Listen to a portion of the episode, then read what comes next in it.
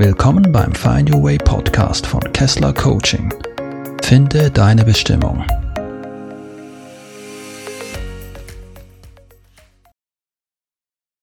Wie du dich traust, dich zu zeigen. Ich habe es gehasst, wenn ich früher in der Schule Vorträge halten musste. Vor der Klasse zu stehen und etwas zu präsentieren war gar nicht mein Ding. Auch in meiner Klavierklasse gab es regelmäßig Vortragsübungen. Da musste jeder Schüler vor der versammelten Elternschaft ein Stück vorspielen. Diese Zurschaustellung hat mir nie zugesagt. Ich hatte Angst vor dem Urteil des Lehrers und der Mitschüler. Was, wenn mir ein Fehler passiert und sie mich auslachen? Doch eines Tages fand ich mich im Teenageralter plötzlich als Sänger einer Rockband wieder. Und es hat mich überhaupt nicht gestresst. Im Gegenteil, ich freute mich sogar darauf, auf die Bühne zu gehen, wenn wir die Gelegenheit hatten, ein Konzert zu spielen. Was war hier anders als bei den Vorträgen? Wie geht es dir damit? Hast du Angst, dein Wissen und Können nach außen zu zeigen? Das hat einen guten Grund. Wenn du dich exponierst, dann machst du dich automatisch auch angreifbar und verletzbar. Wenn du Mühe hast, mit Kritik, Wertungen und Urteilen aus dem Außen umzugehen, dann sind dir solche Situationen unangenehm. Vielleicht kommt aber der größte Erwartungsdruck an dich auch von dir selbst. Bist du Perfektionist, der kein Raum, keine Möglichkeit für Fehler lassen kann und will? Oder fürchtest du dich vielleicht sogar davor, erfolgreich zu sein?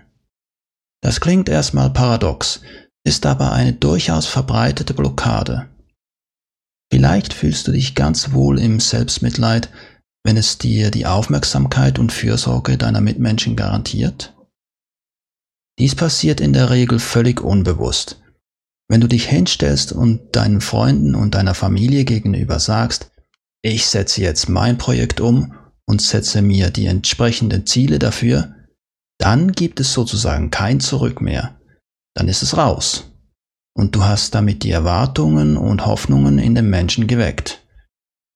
Du kannst dann nicht mehr eine 180-Grad-Wende machen, sondern musst Verantwortung für deine Worte übernehmen und Taten folgen lassen. Damit geht natürlich das Risiko einher, dass du deine Ziele nicht erreichst, dir und deinen Mitmenschen das nicht eingestehen willst und dich dafür schämst. Dein Hirn, ganz besonders dein Unterbewusstsein, hat gar keine Freude, wenn du dich einem solchen Risiko aussetzen willst. Es ist dafür da, dein Überleben zu sichern und wird die Programme und Handlungsmuster abspulen, die sich bewährt und dein Überleben gesichert haben. Oder besser gesagt, diejenigen Programme und Handlungsmuster, die dein Überleben nicht gefährdet haben. Dein Unterbewusstsein will dich vor potenziellem Schaden bewahren und kann dir bei so manchem Vorhaben ganz große Steine in den Weg legen. Kennst du das? Wenn du mit deinem Verstand ein Problem in deinem Leben identifizierst, vielleicht schon die Schritte zur Lösung definiert hast, aber du schaffst es einfach nicht, diese anzugehen und es umzusetzen. Diese Dynamik führt dir klar und deutlich die Macht des Unterbewusstseins vor Augen. Dein Verstand zieht dabei meistens den kürzeren. Sich zeigen braucht Selbst- und Urvertrauen. Wenn du gewisse Dinge in deinem Leben erreichen möchtest, dann wirst du immer wieder an einen Punkt gelangen, an dem du dich zeigen musst. Oder besser gesagt, zeigen darfst. Sei es, wenn du neue Freunde kennenlernen möchtest oder wenn du ein eigenes Business aufbauen willst. Um dich zeigen zu können, brauchst du zwei elementar wichtige Eigenschaften. Zum einen brauchst du Selbstvertrauen, also dass du Vertrauen in dich selbst fassen kannst. Wenn du nicht an dich glaubst und dir vertraust, wie soll es jemand anders können? Zum anderen brauchst du aber auch Urvertrauen, also das Vertrauen in deine Intuition, dich auf den richtigen Lebensweg zu leiten. Denn auch mit dem größten Selbstvertrauen kann es passieren, dass ein Vorhaben scheitert oder nicht so herauskommt, wie du es dir vorgestellt hast. Dann ist es wichtig, diese vermeintliche Niederlage nicht als persönliche Strafe zu betrachten, sondern als Lektion des Lebens, die dir dabei helfen soll, weiterzukommen und deine wahre Bestimmung zu finden. Meine Empfehlungen für mehr Selbst- und Urvertrauen. Nun interessiert es dich vermutlich, wie du das konkret anstellen kannst, dein Selbstvertrauen und dein Urvertrauen aufzubauen, um dein Licht in die Welt hinaustragen zu können. Ich möchte dir drei Schritte zeigen, wie dir das gelingen kann. Erstens, sprich wohlwollend zu dir. Mache dir bewusst, wie du zu dir sprichst. Diese innere Stimme, dein innerer Kritiker, der dir immer erzählen will, was du alles nicht kannst und wofür du nicht gut genug bist. Du bist nicht diese innere Stimme. Es ist das Unterbewusstsein, das diese Blockaden aufstellt, damit du keine Risiken eingehst. Der Verstand liefert dann im Nachgang noch die scheinbar rationale Erklärung dafür, dass du dein Vorhaben eben aufgrund dieser Blockaden nicht umsetzen kannst. Du sollst den inneren Kritiker nicht einfach unterdrücken, du kannst ihn dir anhören. Aber gib ihm dann auch zu verstehen, dass du weißt, dass er dich nur beschützen will du aber trotzdem deinen Herzensweg folgen wirst. Versuche immer wieder wohlwollend zu dir selbst zu sprechen. Auch bei einem kleinen Erfolg darfst du dir auf die Schulter klopfen und dir innerlich sagen, was für ein toller Erfolg. Und wenn dir etwas misslingt, dann schimpf dich nicht aus.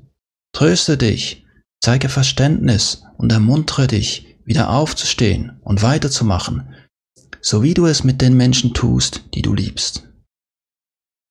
Zweitens. Löse dich von Fremdbewertungen. Unser Ego sucht immer nach Bestätigung von außen. Daraufhin empfindest du Glücksgefühle, vielleicht auch Stolz und Motivation. Diese sind aber leider nur von kurzfristiger Natur. Es braucht immer wieder diese externen Stimuli, um dein Glücksempfinden und deine Motivation aufrechtzuerhalten. Schlimmer noch, du brauchst immer stärkere Bestätigungen aus dem Außen, um diese Gefühle auf dem gleichen Level zu halten, geschweige denn sie zu steigern. Hier darfst du erkennen, dass positive wie auch negative Bewertungen, die andere über dich machen, die Urteile, die sie über dich fällen, nicht dein Problem sind, sondern ihres. Zumindest zum größten Teil. An einer Kritik ist zwar meist auch ein wahrer Kern dran, doch der Großteil ist eine Projektion desjenigen Menschen, der dich kritisiert. Wichtig ist, dass du dein Glück und deine Motivation selbst aus deinem Inneren erschaffst. Das ist nachhaltig und sinnstiftend.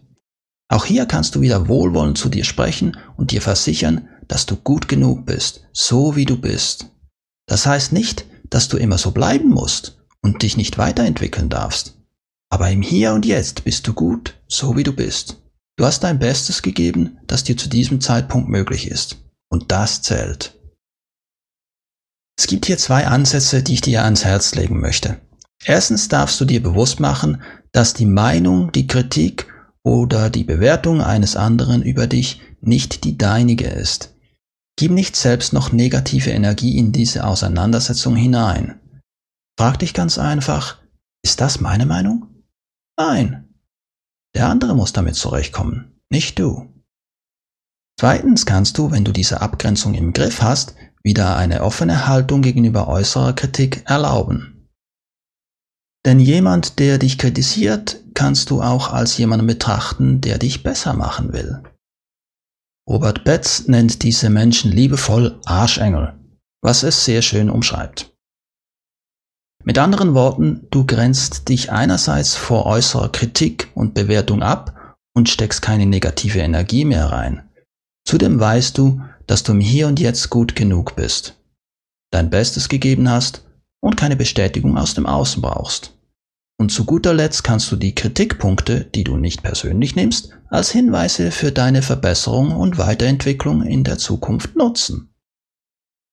Drittens, nimm es mit Humor.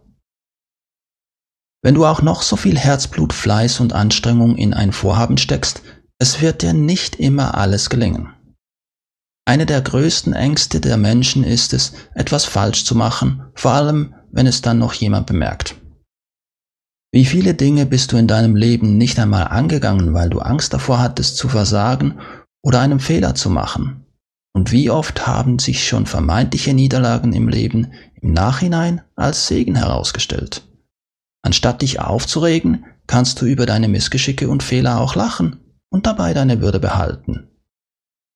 Dadurch erlangst du einen spielerischen Umgang mit solchen Niederlagen, denn diese sind neben Erfolgen auch notwendig, damit du überhaupt lernen und dich weiterentwickeln kannst. Die Schwierigkeiten und Herausforderungen in deinem Leben haben es überhaupt erst möglich gemacht, dass du zu dem wundervollen Menschen wurdest, der du heute bist. Denn einem Menschen scheint es in die Wiege gelegt, sich zeigen zu können. Doch für die meisten Menschen braucht es eine gewisse Überwindung dazu. Christian Bischoff hat es einmal so treffend formuliert. Wer gesehen werden will, muss sich zeigen können. Und du kannst es, davon bin ich überzeugt. Es ist keine Schande, sich Unterstützung zu holen, um das zu erreichen. Im Gegenteil, es zeugt von Größe und davon, dass es dir wirklich ernst und wichtig ist. Gerne begleite und unterstütze ich dich auf deinem Weg zu mehr Selbstvertrauen und zu mehr Urvertrauen.